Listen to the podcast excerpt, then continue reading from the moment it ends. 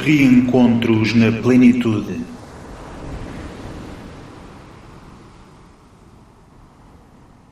Viva! Eu sou a Sofia Morgado Eu sou a Rita Guilherme. e nós estamos aqui de novo na plenitude para refletirmos em conjunto e consigo também sobre a identidade ainda, sobre este tema. E no seguimento destes podcasts, destas partilhas de reflexões e de questões e considerações que vão sendo colocadas eh, sobre estes temas, certo? Então, deixamos algumas questões para esta, para esta conversa de hoje. Não sei se entretanto trazes algo mais ou começamos aqui com as questões. Começamos, já que, já que deixámos eh, algumas respostas pelo caminho, acho que é bom também começarmos pelo, pelo inacabado. Pelo inacabado, pelas pendências, não é? Exatamente. Então temos a partilha da Cristina que diz: Olho para trás e vejo a minha identidade em mutação. Consigo identi- identificar três fases claramente vincadas que sucedem uma pré-identidade. A informação desde criança até a adolescência tardia, com a personalidade meio desperta. Primeira fase. As dificuldades criaram a força e a vontade de vencer. No meu caso, acho que a minha identidade desabrochou em choque quando, aos 21, optei por sair de casa em litígio com os meus pais e irmãos e tive de me assumir como pessoa adulta, que luta sozinha para sobreviver e vingar na vida. Foi difícil. Passei de uma casa em- com conforto moderno para uma casa antiga da minha avó materna, sem grandes condições, como que congelada no tempo. Foram tempos duros e difíceis. Começava a dar explicações às sete da manhã, ia trabalhar, ia às aulas na faculdade, voltava a dar as explicações à noite ou fazia trabalhos de tradução. Consegui terminar o curso do Instituto Britânico, mas tive de abandonar a faculdade. Os tempos difíceis deram-me sempre muita força para lutar pelos meus objetivos e contribuíram para me transformar na- numa mulher independente e que sabe o que quer.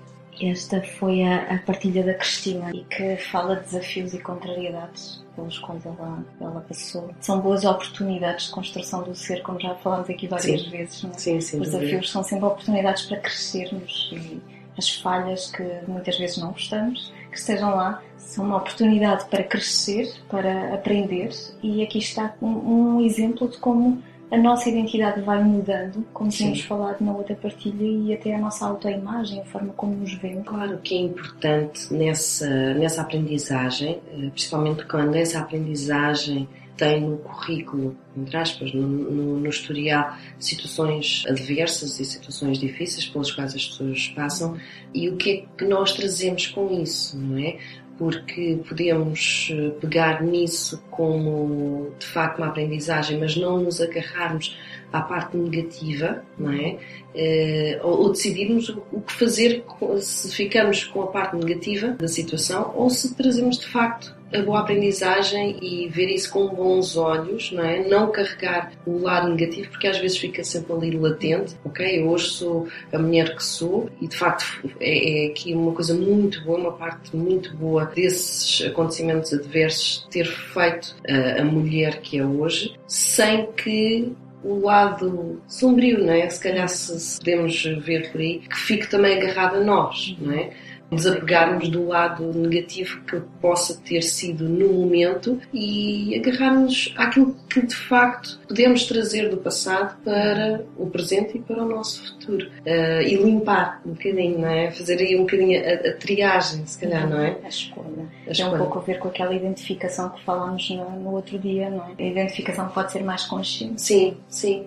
Porque também acontece com muita frequência nós, eh, nós temos essa noção dessa construção que nós fazemos, vinda. E agora vou dar aqui um, um exemplo, acho que já falámos acerca disso, trazendo aqui um bocadinho para a mitologia. Vou trazer aqui um bocadinho o elemento de Shiva, sem aprofundar muito o tema, mas uma das funções que Shiva tinha ao lado de Brahman, Brahman era, tinha a função de criar, era o criador, e Shiva o destruidor. E não quer dizer com isto que a destruição seja, seja má, antes pelo contrário, né? Ah, é a renovação. E das cinzas, um bocadinho assim, Como né? Fênix, é? É, exatamente, das cinzas o que é que nós trazemos. Então, às vezes temos que limpar essas cinzas, não é? Porque foram essas cinzas que nos fizeram renascer, no fundo, não é? Mas as, as, as cinzas ficam lá. E muitas das vezes há ali um fundo, umas réstias desses acontecimentos, desse sofrimento que está relacionado com esses acontecimentos mais tristes, mais pesados, né?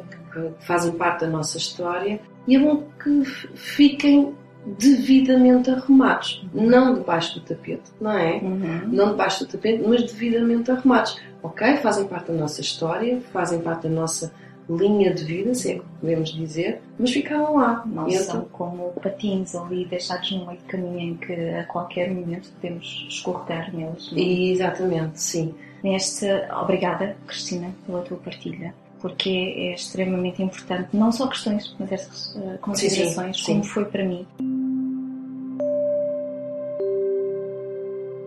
A próxima consideração que nós temos é da Cecília Plácido e que diz o seguinte: Eu estou aqui para ser verdadeiramente útil. Eu estou aqui para representar aquele que me enviou. Eu não tenho de me preocupar com o que dizer ou fazer, porque aquele que me enviou me dirigirá. Eu estou contente por estar onde quer que eu deseje, sabendo que ele vai comigo. Eu serei curado na medida em que eu permitir que ele me ensine a curar. Pronto, e tem aqui a identificação da, da citação do livro Um Curso em Milagres. Um Curso em Milagres, capítulo 2, A Separação e a Expiação. Então esta, esta associação remete-nos um bocadinho para uma partilha da outra conversa, não é? Em que a identidade é vista como uma ligação da alma à alma e ao divino. Neste caso, porque mudar ou ajustar a nossa identidade é um pouco aquilo que, que ela está aqui a partilhar, não é? Tal como a autoimagem é uma construção muito próxima da identidade, por que mudar a autoimagem ou personalidade se estamos bem onde estamos? E se confiamos que alguém nos leva pela mão, não precisamos de olhar o caminho, qualquer que seja o caminho, porque sejamos levados, ele vai ser útil, é-nos benéfico, é bom para nós. Então, por que mudar o que quer que seja? Quaisquer desafios que possamos encontrar, está tudo bem. Nós confiamos em alguém. Mas será que é mesmo assim? Será que confiamos sempre em alguém? Porque existem muitas incoerências nos nossos pensamentos, entre os pensamentos e aquilo que nós sentimos, aquilo que nós acreditamos muitas vezes, e que é ok, eu acredito que alguém me leva pela mão, acredito que aquilo que acontece tem que ser assim, mas depois luto contra as contrariedades, contra os desafios. E se é assim, se calhar nós precisamos avaliar um bocadinho estas contrariedades, estas, estas incoerências, digamos, que existem em nós para perceber o que é que nos faz mais sentido, qual é o caminho que queremos seguir e qual é aquele que será mais benéfico para nós, porque bem, aquilo em que acreditamos é muito importante. Será que nos é útil?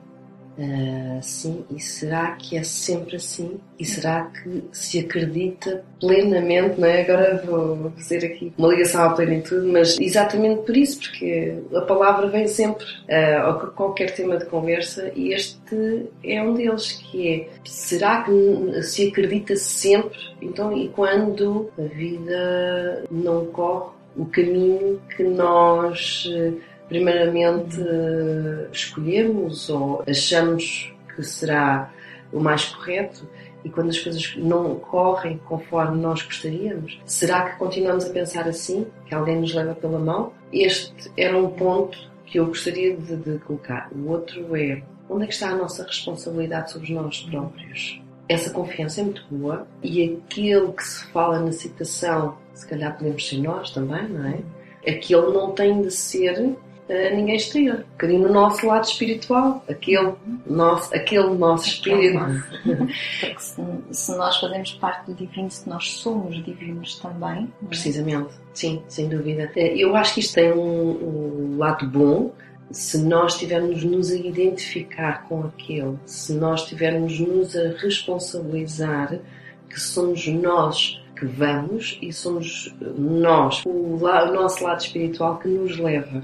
Isso sim, isto pode-se ler de várias formas. Nós, nós, já tínhamos lido esta citação e eu tinha-me soado outra coisa, eu, de outra forma, e agora estamos a falar novamente nisto, podemos uh, dirigir dessa forma porque é muito fácil. Nós também vivemos, se calhar, numa sociedade em que uh, tem fortes ligações à religião, não é? E que, inevitavelmente, a partir do momento em que nós uh, lemos um aquele com letra maiúscula, não é? nós uh, automaticamente associamos uma, uma entidade uh, religiosa. Não é? Mas uh, se nós dirigirmos facto para nós próprios, estamos assim a ser responsáveis pelos nossos atos, pela nossa vida, pelas nossas escolhas, né? pela nossa identidade e não estamos a entregar.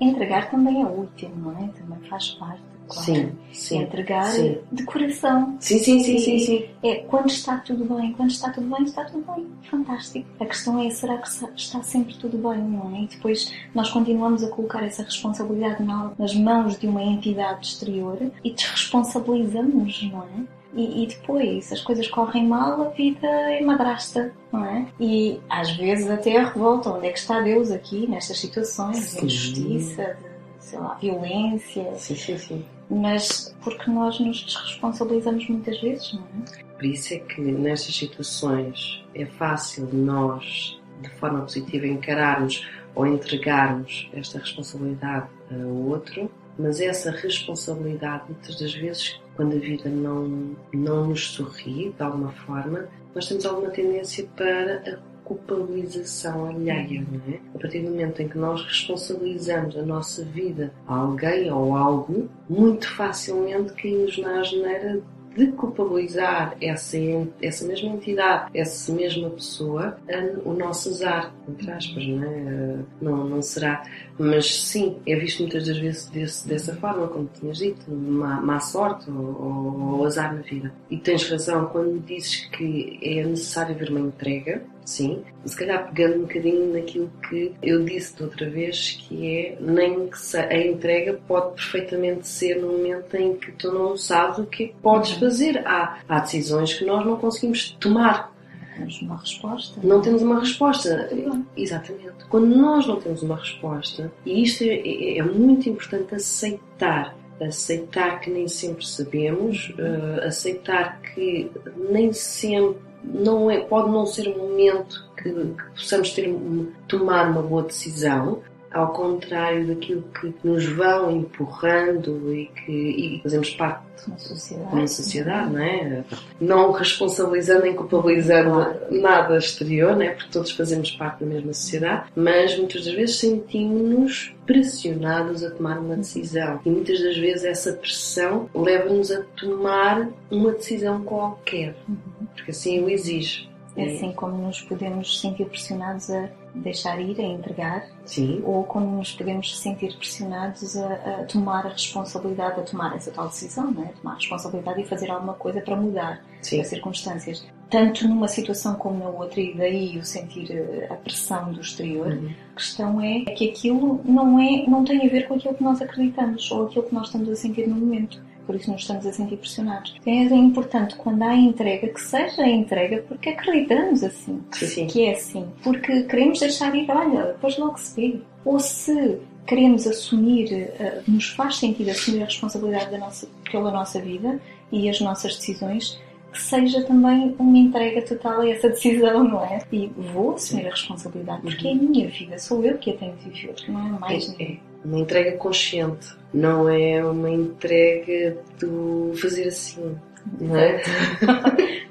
Só o caponeiro. É, exatamente, exatamente. Sim. Estas coerências e incoerências lembram-me um, um e-mail que recebi há pouco tempo sobre uh, as nossas incoerências no, no consumo e na, aquilo que nós exigimos uhum. também dos outros na Sim. sociedade e que falava sobre como muitas vezes nós queremos ter salários mais altos, bons ordenados, queremos receber bem, queremos ser aumentados, mas depois queremos pagar pouco. Queremos que os produtos sejam mais baratos. Queremos comprar a pechincha não serão esses os salários de outras pessoas e se o nosso empregador, como é o caso, tiver a mesma, o mesmo olhar sobre nós, claro. quer que essa mão de obra seja barata. Não? Então é esta incoerência em que nós caímos muito facilmente, sim. e eu incluo-me aqui no, no molho também, sim, sim. caímos muito facilmente porque não estamos conscientes delas, não estamos a olhar, espera, é verdade, eu penso isto, eu acredito isto, mas por outro lado existe isto. E eu faço assim, então eu não, sou, não estou a ser coerente. Uhum. E, e, estamos a puxar um bocado para cada lado. Enquanto não sintonizarmos na mesma frequência aqui aquilo que nós pensamos, aquilo que nós sentimos, aquilo que nós acreditamos, com os pensamentos na mesma, não está tudo bem. porque achamos que a vida nos traz as tais contrariedades. Porque aquelas coisas estão ali estão mal, mas nós continuamos a votar para que, que assim seja, e não necessariamente lá com o voto eleitoral, sim, sim, sim, claro, mas nas compras, não é? como neste, neste exemplo. Então é importante esta, esta coerência. Não é? Sim, levantas aí uma questão que tem, e acho que isto se pode aplicar em, em várias situações, é inevitável, como somos na sociedade, fazermos comparações. Né?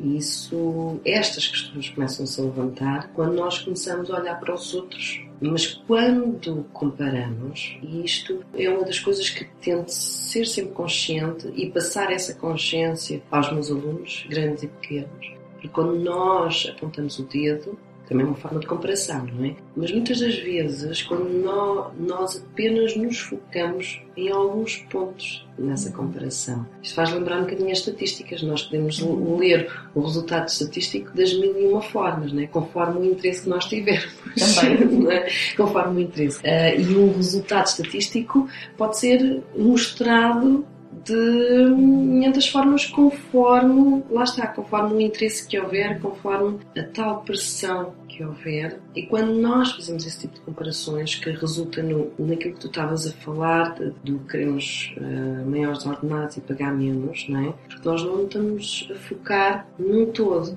E é bom a comparação. E o que eu quero dizer é porque faz-nos crescer também, de alguma forma, olharmos para os outros, mas quando fazemos, é muito importante que nós olhemos para todos os aspectos. Que muitas das vezes não é possível, porque não temos o conhecimento suficiente sobre o outro e não podemos só, por e simplesmente, levantar ou pegar na questão aparente. Né? Muitas das vezes é porque tem um bom carro ou uma boa casa, ou, né? agora é especificamente na aparência, né? mas. Não podemos tirar do enquadramento, não é? Existe ali um contexto que é muito importante. Sim, sim. E agora, não fugindo muito aqui da, da citação de, da Cecília, esta citação acho que se encaixa perfeitamente em qualquer um de nós a partir do momento em que aquele sejamos nós independentemente, isto é transversal a ser religioso ou não, a qualquer tipo de religião ou não, até porque a crença, aqui está, é uma situação bastante crente e esta crença se nós a tivermos em nós e tornamos-nos assim responsáveis, e sim, penso que seja um bom ponto de partida para, para lidarmos melhor com, com as, as vicissitudes da vida. Lá está, não é num todo, eh, porque eh, se a Cecília pega nisto num sentido religioso, há de ser eh, de uma determinada forma, mas penso que uh, transversalmente. Não parece que seja uh, daquilo que conheço da Cecília, tem muito a ver com a forma dela ser e dela estar, não é? Não, não tanto aqui a questão religiosa, uhum. mas é, é mesmo espiritual. Sim. É mesmo a, a espiritualidade da, da, Cecília surgiu também nesta, nesta partilha. Ela abraça dessa forma, não é? Sim não me parece que hajam aqui estas, estas incoerências eh, desta forma, com certeza Sim. poderão haver outras porque temos-las todos, claro, não é? Claro. Mas não aqui nestes exemplos que estava a dar, mas é uma, é uma partilha interessante para levantar estas questões, Sim, não é? perfeitamente. As questões da incoerência, ou coerência e da responsabilidade, desresponsabilização ou culpabilização do outro, Sim, não é? Claro. Que é tão fácil apontar o dedo nessa comparação. Pronto, e temos aqui mais uma, uma questão colocada, e é mesmo em forma de questão, colocada pela Sara Cardoso. Um, vou só levantar duas delas, porque as outras nós acabamos por abordar o tema nas outras conversas. Um, então vou, vou levantar que a primeira que é as nossas escolhas são feitas barra tomadas com base na nossa personalidade ou antes tendo em conta outros fatores que nos são externos, como por exemplo as regras ditadas pela sociedade. Estas regras sobrepõem-se na maior parte das vezes à, à nossa vontade e, e, se calhar há outra questão, e juntando aqui um bocadinho as duas. É? Sim, sim, pois a, a quarta questão, que era que fatores exógenos condicionam as nossas escolhas e isso pode prejudicar ou afetar de alguma forma a personalidade de cada um de nós. Nós falamos um bocado sobre isto também, tem a ver com o tema anterior, sim. não só aqui as escolhas, é, as escolhas sim, sim não só o deve, o pode ou quer, não é? Uhum. Como é que nós fazemos estas mudanças, podemos fazê-las e quereremos fazê-las. E tem muitas vezes aqui a ver com estas as regras da sociedade, aquilo que o exterior nos uh, pressiona a fazer, a uhum. decidir, uhum. mas também aquilo que, com que somos inundados, não é? Não só as, as pressões, mas aquilo que podemos sentir como uma pressão, porque é aquilo que a gente faz. E sim, existem estes fatores exógenos, claro. Quais serão, sei lá, aquilo que sempre foi feito na nossa família, não necessariamente sim. os outros lá de fora, mas também, não é? Aquilo que nós aprendemos a fazer pela observação e aqui através das pessoas mais próximas, os pais, geralmente, é? os professores, aquilo que aprendemos pela observação mais do que aquilo que eles nos dizem também, muitas vezes é oposto também, não é? Aqui a sim. coerência. Existirão muitos outros fatores, com certeza, e, e eles influenciam, sim, influenciam na nossa personalidade, nós vamos pela persistência, pela insistência, pela forma como estão lá, têm estado lá estes, estes exemplos pegando aqui neste exemplo que estava a dar, ao longo da nossa vida, nós vamos nos construindo daquela forma, vamos fazendo daquela forma, vamos sendo daquela forma. Estas escolhas são muitas vezes feitas em consciência, diria que na maior parte delas não. Mas por vezes fazemos de uma forma quase que, diria, contrariada, porque é aquilo que toda a gente nos diz que se deve fazer é aquilo que deve ser feito, é aquilo que está bem, temos de ter em consideração isto, aquilo e aquilo outro. E às tantas ainda, esta semana alguém partilhava comigo como quando existe uma situação em que tem de escolher e não tem um ponto de referência, é? algo que já tenha acontecido antes e já sabe que é assim e assim funciona bem, tem que tomar uma decisão e de repente começa a perder-se nos seus pensamentos com as suas questões filosóficas, porque começa a pensar, mas espera, isto é bom para mim, mas será para o outro? Porque o outro é diferente de mim. E depois entra ali naquele esquema e não consegue sair dali, fica ainda mais confuso do que antes e não consegue decidir. Esta também é um, também é um perigo, não é uma questão. Mas de facto, muitas vezes estas uh, tomadas de decisão ou não decisão são conscientes e daí a construção da nossa identidade, porque nós depois treinamos daquela forma, vamos fazendo daquela forma, mesmo de uma forma consciente, até que acaba por ser natural, acaba por ser automático, acaba por ser parte da nossa identidade, do nosso ser. Eu penso que aquilo que, que nos é nato, não, não sei se, se poderei chamar a personalidade, porque a personalidade também se vai mudando, se vai um, alterando, mas pode ser decisivo aquilo que, com, com o qual nascemos, à parte de todo o resto, muitas das vezes determina ou ajuda a determinar o que é que nós fazemos com todo o resto. É? A escolha que nós podemos fazer para alguns será sempre mais difícil do que para outros. Se tivermos uma natureza, e eu aqui falo um bocadinho por mim, em que uh, penso e repenso e volto a repensar e se calhar desde miúdo em, em, pequenas coisas, se eu estou a seguir este caminho, porque é que eu estou a seguir este caminho, eu não estou a seguir o outro. Se eu tenho os cabelos em pé, porque é que eu não, porque é que eu não tenho cabelo liso como a minha, a minha amiga? Eh, não necessariamente comparações, mas questões que eu fui colocando em que, criando esse hábito, muitas das vezes, ok, eu vou seguir este caminho e pode ser na mesma errado, mas é um errado que vamos tomando consciência. Não quer dizer que seja a primeira, a segunda, a terceira vez. Agora, se, se a nossa personalidade é mais da entrega, é muito fácil até chegarmos à idade adulta e continuarmos a culpabilizar os nossos pais, entre aspas, os nossos pais, o, nosso, o ambiente em, em volta em, no qual crescemos, uh, continuamos a culpabilizar por aquilo que nós somos. E entretanto já passaram 30, 40 e até às vezes 50 anos e continuamos nesse registro. É sempre uma escolha, mas, mas acho que é sempre bom referir que ainda se continua a acreditar que os pensamentos nós não mandamos neles. Eu não consigo controlar a minha mente, não é? Precisamente, sim, sim. E, e ouve-se isso com alguma frequência. E não, não é? Eu acho que há mais do que provas que não, que conseguimos. E não, e sim. E não e sim. não e sim, diria. Porque não de facto, porque os pensamentos vão continuar a estar lá, as dúvidas vão continuar a surgir Sim. ou não, todas aquelas as incoerências vão continuar a estar lá, as contrariedades vão continuar a estar lá, mas nós podemos deixar-nos levar por elas ou não, podemos escolher dar-lhes atenção ou não, podemos Sim. fazer alguma coisa, alguma coisa com isso ou não. Assim podemos controlar. Como exemplo, nós não podemos controlar a vida, o seu movimento incessante e da sua própria forma, uh, que poderá ser comandada, se assim quisermos acreditarmos por alguém ou não, por algo maior ou não, mas continua sempre a acontecer, fora do nosso controle. Agora, nós podemos ainda assim sentir-nos no controle da situação quando aproveitamos aquilo que a vida nos traz de acordo com aquilo, com as nossas necessidades, com os nossos objetivos, com as nossas escolhas, com as nossas escolhas, usando Sim. a nossa consciência para Sim. usar aquilo e não nos sentirmos vítimas da vida. Não é? A vida vai continuar a, acontecer e vai continuar a trazer-nos contrariedades e desafios. Sim, sem dúvida. A questão é como é que lidamos com aquilo. E este tem pouco de, de, aprendizagem, como é que nós aprendemos a fazer, como é que nós vimos os outros fazer, sim, tem a ver com o ambiente, mas também tem, como estavas a dizer, um pouco a ver com, com, o nosso, com a nossa genética, não é? Com aquilo que nós trazemos de alguma sim, forma às nossas dúvida. predisposições.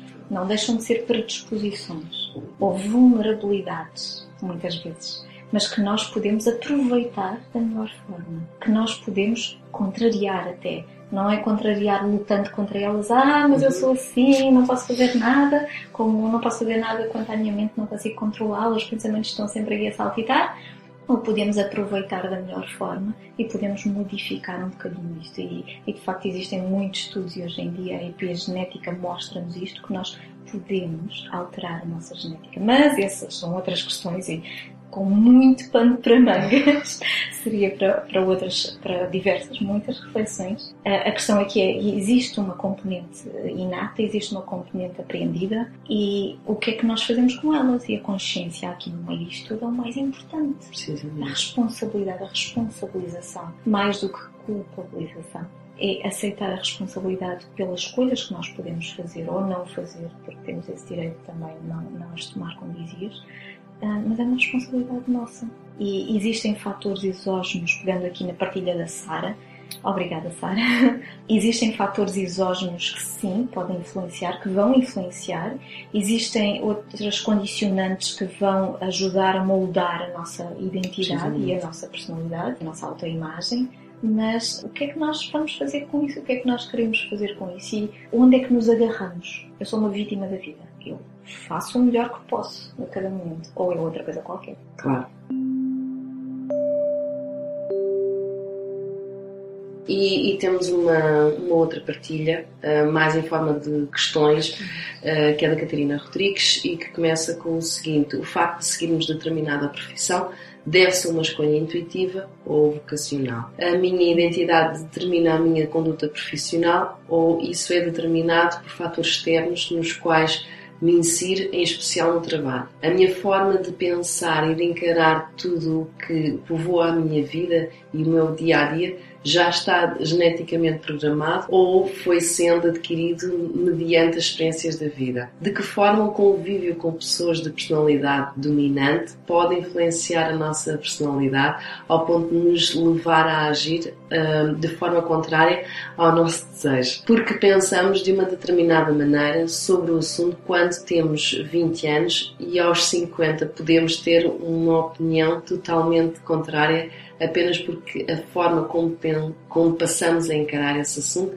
está diferente e não por o assunto em si ter, ter sofrido alterações. Porque defendemos algo em que acreditamos, apesar de muitas vezes sabemos conscientemente que isso está errado por não ser moral ou legalmente aceitável. Uh, os comportamentos desviantes são, genética, são genéticos ou adquiridos. Por exemplo, pedofilia, toxicodependência, etc. São muitas questões. São muitas questões. Obrigada, Catarina, antes de mais, pela, pelas tuas questões e a tua partilha. E parece que a Catarina estava aqui num, num processo de reflexão para consigo mesmo, não é? Porque de facto é um questionamento que muitas vezes fazemos e especialmente quando encontramos aquelas contrariedades, aqueles desafios, não é? Começando aqui pela, pela questão uh, profissional, não é? As, as, primeiras questões são muito profissionais, mas têm no fundo a ver muito com o resto, as outras escolhas. Sim Se é uma escolha intuitiva ou vocacional, isto também dependerá muito da pessoa, não é? Depende muito da, da sua forma de estar, do seu momento, de como reage às pressões externas, não é? E aqui falávamos outras questões, já lá vamos, mas tem muito a ver com o mesmo. Depende muito de várias coisas. Se é o aquilo intuitivo ou vocacional, eu diria que pode até ir dar no mesmo não é? Ou não. Mas se é por gosto, uh, às vezes é, eu diria que muitas vezes, se calhar não. Porque, mas aqui já entramos noutras questões, não tem tanto a ver com a identidade, tem muito a ver com a forma como a, a sociedade em que estamos inseridos ainda está delineada e que uh, em muitos pormenores pode não ser da forma, da melhor forma possível, não, é? não será, mas estamos em construção, processo de construção, todos nós contribuímos para este modelo, mas de facto é muito cedo que as crianças, eu vou chamar criança, embora seja na adolescência, mas as crianças têm que começar a, a, a, decidir o que é que vão fazer na sua vida, ao longo da sua vida. Sim, qual é a sua vocação? Qual é a minha vocação? O que é que eu vou fazer? O, que é que eu vou fazer? O que é que tu vais ser quando fores grande? Isto começa logo desde pequenina, a pressão do exterior, não é? O que é que tu queres ser quando fores grande? Isto numa altura em que, sim, eles vão dizer bombeiro, ou bailarino, ou coisas do género, são os mais comuns, não é? Ou médico, veterinário, por aí. Mas pronto, é isso. Tem a ver com uma fase, tem a ver com os gostos daquela, daquela altura, daquela fase,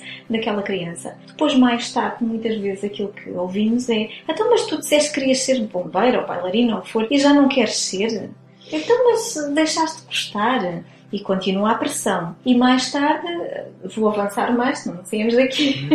Chegamos àquele momento em que temos que escolher a área de estudos. E parece que ficamos ali colados, não é? Se calhar estou a sair aqui um bocado da identidade, da personalidade, se calhar.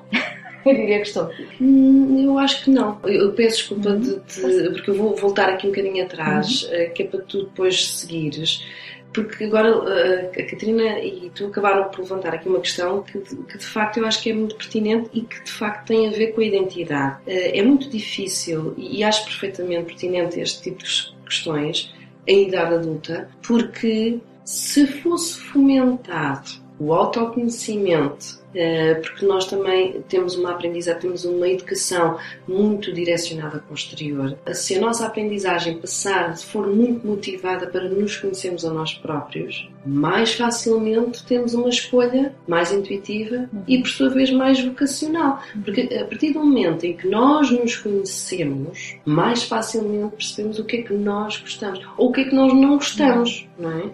E, e, e muitas das vezes isto é dificultado e estas questões, posso falar por mim, mas se calhar posso falar por muitas pessoas que alteraram o seu percurso profissional por vários caminhos diferentes, precisamente por isso porque estamos em constante mudança também, não é? Claro, e é preciso aceitar isso.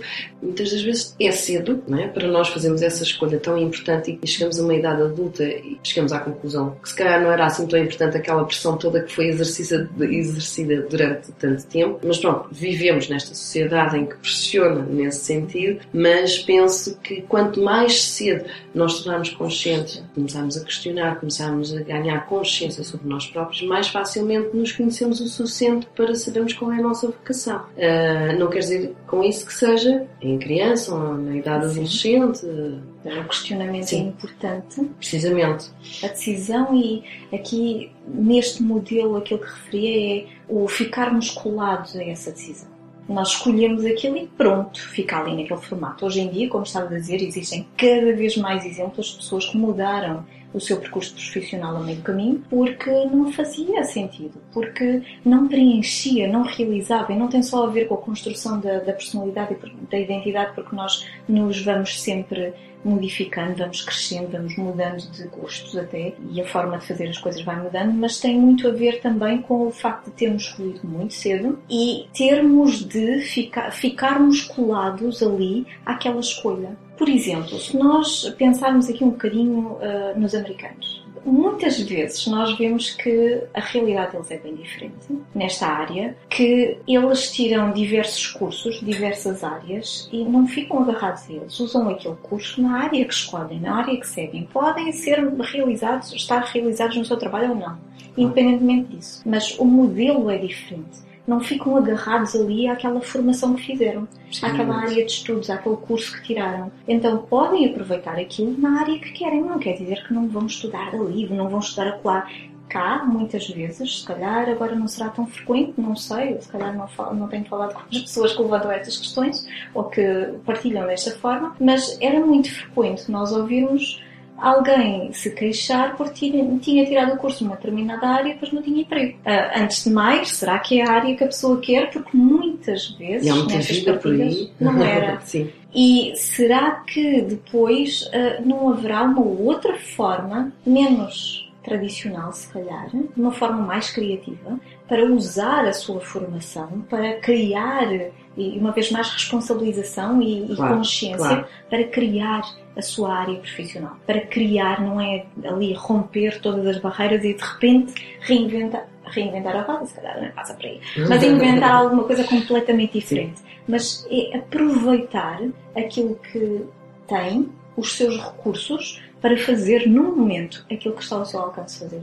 E muitas vezes não. É, mas eu tirei aquele curso e eu não arranjo emprego na área. E agora? E lá está, mais uma vez, a posição de vítima, a desresponsabilização, não é? Somos pressionados a escolher cedo demais, talvez, ou talvez não seja cedo demais, mas existe esta, esta pressão para nos mantermos colados porque tiramos um curso e pronto. Hoje em dia já não é assim. Cada vez menos, e especialmente aqui com, com o processo de Bolonha, é? com, com estas novas licenciaturas e mestrados, as coisas mudam uh, de figura, porque já não são precisos aqueles 5 anos, ou serão na mesma, mas uh, é um bocadinho diferente, porque é uma questão de, de mente. Nós olhamos para aquilo, ah, 5 anos, compreendo perfeitamente.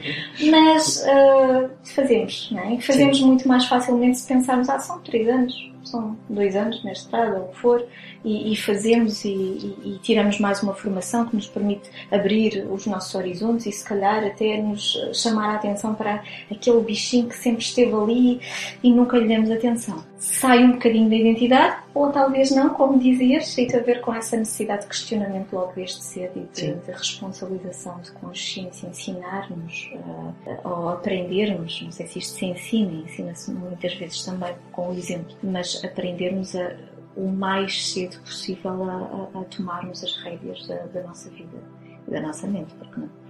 A minha identidade determina a minha conduta profissional ou é por fatores externos, já falamos um bocadinho sobre isso também. Uh, a forma de pensar e de encarar tudo o que povoa a vida já estava geneticamente programada ou foi adquirido mediante as exigências da vida, falando um bocadinho também. Uh, os dois são importantes, não é? Eu diria que as nossas escolhas nos levam ou, ou dão mais importância a um ou outro, uh, maior preponderância na nossa vida. De que forma o convívio com pessoas de personalidade dominante pode influenciar a nossa personalidade ao ponto de nos levar a agir de forma contrária ao nosso desejo. Tem muito a ver aqui com a responsabilização, a desresponsabilização, com a consciência, com o assumirmos as rédeas da nossa vida ou não, querermos fazê-lo, ou nos vermos numa posição de vítima da vida, dos outros, do mundo. É um facto que existem pessoas dominantes na nossa vida. Existem, antes de mais, aquelas figuras de poder, não é? Desde pequeninos temos os progenitores, temos os professores. Claro temos os médicos, muitas vezes depende muito da cultura em que estamos inseridos, mas temos, existem aquelas figuras de poder na nossa vida e que vão ter uma grande influência claro. na construção da claro. nossa da nossa identidade. Mas também existem depois, uh, antes ou depois, mas pronto, mesmo na, na, na vida adulta, aquelas pessoas que têm uma personalidade e que não é que pressionem conscientemente, mas acabam por o fazer de alguma forma ou não, porque não é de toda a intenção da pessoa, mas o outro pode se sentir pressionado, pode se sentir meio apagado. É? Uh, mas também aqui há várias considerações a fazer, porque nós podemos muito facilmente atrair este tipo de pessoas na nossa vida, porque a nossa postura é aquela que recai no outro polo, não é? E que muito facilmente atrai é a necessidade de um encontrar alguém que lhe permita exercer essa maior, uma maior exuberância na sua personalidade e a necessidade do outro encontrar alguém que ou que o faça para que o outro tome as decisões, por exemplo, para que o outro tome as rédeas, ou para calar muitas questões anteriormente, sei lá, há, há tantos outros exemplos que podiam caber aqui, não é? Mas há esta necessidade muitas vezes. Ou pode não ser um padrão na vida de alguém, mas alguém que nós, eh, com quem nós nos cruzamos na nossa vida e o que é que aquela pessoa nos pode trazer. É, eu, eu, só gostaria, só gostaria de, de, salientar aqui um ponto. Estas atrações que existem eh, naturalmente, o tipo de pessoas que se, que, que se atraem, sem me alongar aqui muito por este caminho, mas uma coisa que é importante aqui, que é quando isto acontece e acabamos por uh, nos deixar termos aqui uma, uma personalidade de uh, sermos influenciados por uma pessoa vá, mais dominante, facilmente entramos no, no caminho da entrega total da desresponsabilização, como tu estavas a dizer, até ao dia. E acredito que são as voltas que a vida dá, se calhar, ou as voltas que nós deixamos que a vida dê, mas penso que haja sempre um momento em que somos obrigados a ter uma posição mais dominante. Quando deixamos que alguém dominasse a nossa vida, ou de alguma forma, as nossas decisões, ou que deixamos que influenciasse. E eu penso que há sempre um momento, eh, não sei se será consciente para as pessoas, eu penso que por algumas eu vi isto acontecer e de facto, quando nós sozinhos não ganhamos consciência daquilo que somos e daquilo do nosso papel e de, de como nós funcionamos e os outros em volta, há de haver um momento em que chega e que a própria vida entre aspas, uh, não quero entregar aqui esta responsabiliza responsabilizar alguém, mas eh, porque a nossa, nós nunca podemos separar a, a minha da tua, porque a partir do momento em que nos relacionamos, fazemos parte da vida uma da outra e por aí afora, né? Assim são os relacionamentos. Mas penso que haja sempre, quando nós sozinhos não ganhamos esta consciência, há de haver uma situação na vida em que nos, nos é obrigado, que nós somos obrigados de alguma forma a tomar consciência mais e quando este elemento dominante deixa de existir. Porque se nós temos um elemento dominante na nossa vida que nos, eh, de alguma forma, leva pela mão, uhum. agora um bocadinho pegando ali na, na, na citação da, da Cecília, e quando deixamos de ter, o que é que acontece? Porque acontece, não é? E, e, então a pessoa que se deixou levar, deixou de ter o elemento dominante que lhe pegava pela mão e agora como é que vai fazer? Acontece com muita frequência estas pessoas quedarem e quebrarem porque deixaram de ter esse elemento que levava pela mão, porque ajudava a decidir, porque ajudava a, a pensar e houve uma entrega por outro lado também, uma entrega total. Mesmo que muitas vezes essa entrega cause desconforto, não é? seja a pessoa sinta que não, mas uh, aquela pessoa obriga-me a fazer ou, ou está lá tão, não é? Que eu acabo por não ter espaço para, para o fazer. Sim. Mas e, é, é, essa entrega, não é, mesmo? E quando essa entrega traz desconforto, como tu dizes, e nós não conseguimos deixar de viver com, nesse desconforto quando esse desconforto passa a ser o nosso uh, uh, conforto, a zona, quando esse desconforto passa a ser a, a, nossa, a zona de conforto, não é? Uh, e, e, isto acontece mais frequente do que nós pensamos. Uhum. Quando vivemos na entrega total, um, acho que é a expressão, se calhar, que eu encontro mais fácil, na entrega total, acontece, acontece isso com muita, com muita frequência. Não sabemos viver sem o desconforto, porque aquilo nós conhecemos como será se aquela pessoa não estiver ali? Sim, sim. Eu diria que há um momento em que a pessoa pode não estar porque saiu, por, ah, ou porque houve ali um, uma cisão, não é? Não necessariamente porque a outra pessoa saiu, mas porque nós uh, nos fartámos de algo naquela situação e, uhum. e pusemos o, o, pé à parede, como sim, muitas vezes se diz. Mas também pode não ser assim, aquela pessoa pode deixar de estar ali daquela forma, porque nós passamos, começamos a fazer de uma forma diferente nós assumimos a responsabilidade, assumimos as, as tais regras da nossa vida e começamos a fazer as coisas de uma forma diferente. E ao começar a fazer, a agir, a pensar de uma forma diferente, o outro muda necessariamente. Não quer dizer que o comportamento do outro para consigo vai mudar, mas nós passamos a ver o outro de uma forma diferente, não o outro vai mudar aos nossos olhos, mas vai mudar.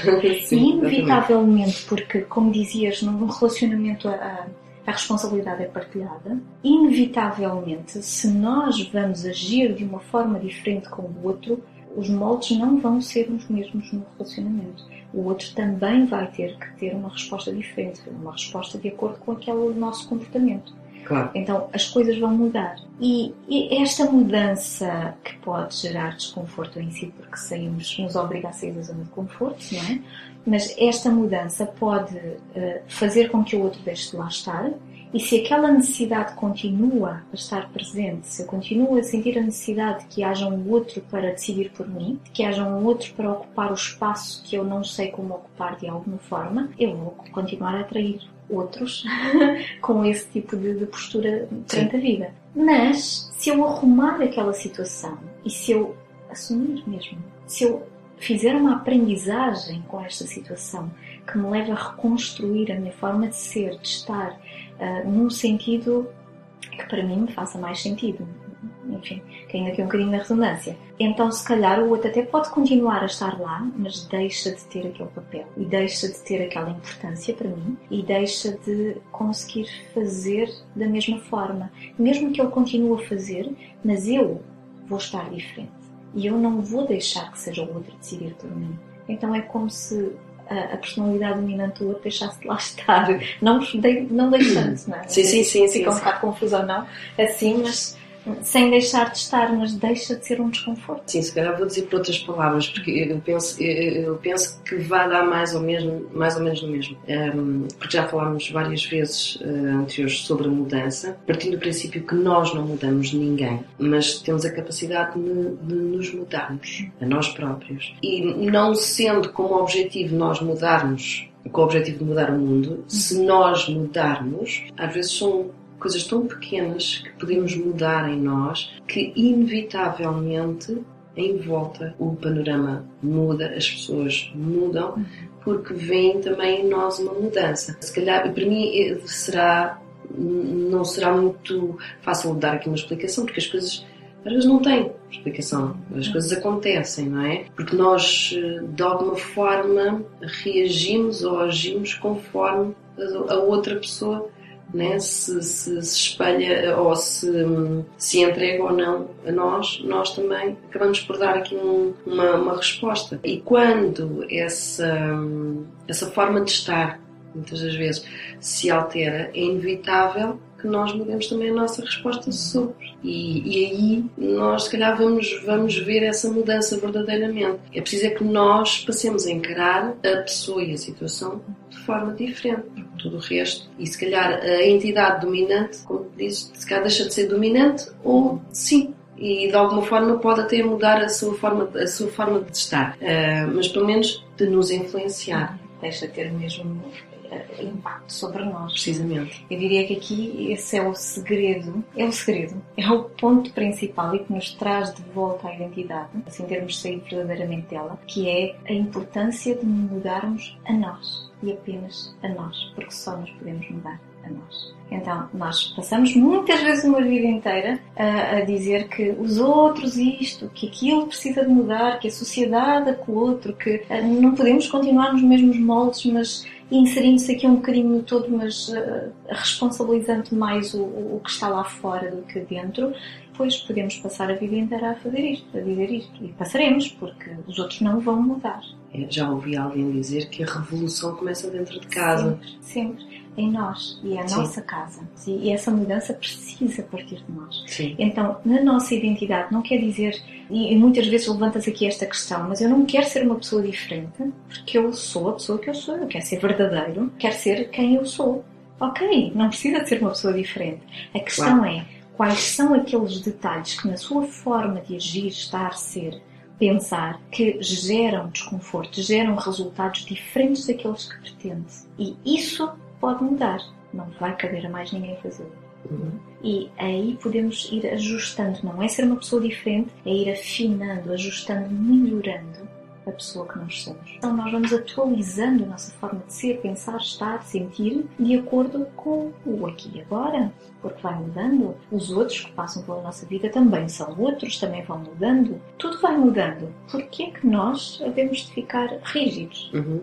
Sim, Não? exatamente. Ir mudando também. E se esta mudança acontece naturalmente, podemos usar a nossa consciência para a dirigir da melhor forma para uma melhoria, essa auto-atualização que resulta numa melhoria do nosso ser. Uh, isto já pegando aqui na, na questão seguinte da Catarina, que é pensamos de determinada maneira aos 20 e depois aos 50 temos outra forma de pensar. Ainda bem. Ainda bem. Ainda bem. Apesar de muitas das vezes uh, ser considerado um vira-casacas, não é? Como muitas das vezes ouvimos, não é? Porque foi-nos incutido que temos que ser fiéis a determinada ideologia, forma de pensar, clube de futebol uh, ou partido político, mas a vida não é assim.